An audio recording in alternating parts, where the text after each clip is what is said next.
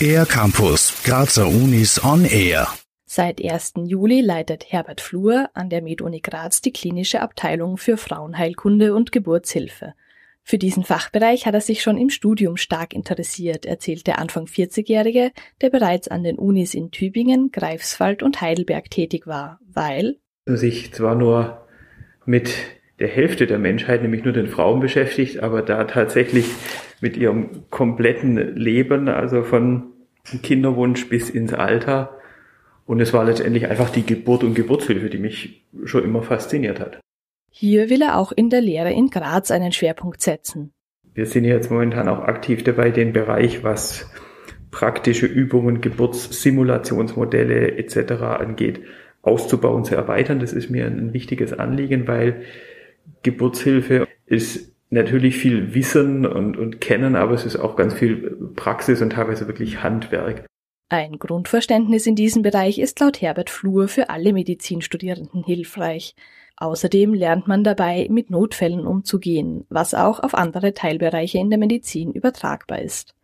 In der Forschung spezialisiert er sich auf die Frühphase der Schwangerschaft. Viele Komplikationen, die erst später auftreten, können zum Beispiel anhand von Blut- oder Plazenta-Untersuchungen schon früh festgestellt werden. Trotzdem ist darüber insgesamt noch eher wenig bekannt.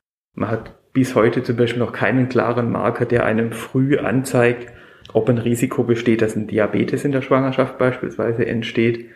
Das wäre ein Ziel oder ein Thema, mit dem wir uns auch hier beschäftigen wollen weil man dann davon ausgehen kann, dass wenn man es früher erkennt, man dann auch mit Prophylaxe und Therapie viel mehr Möglichkeiten hat.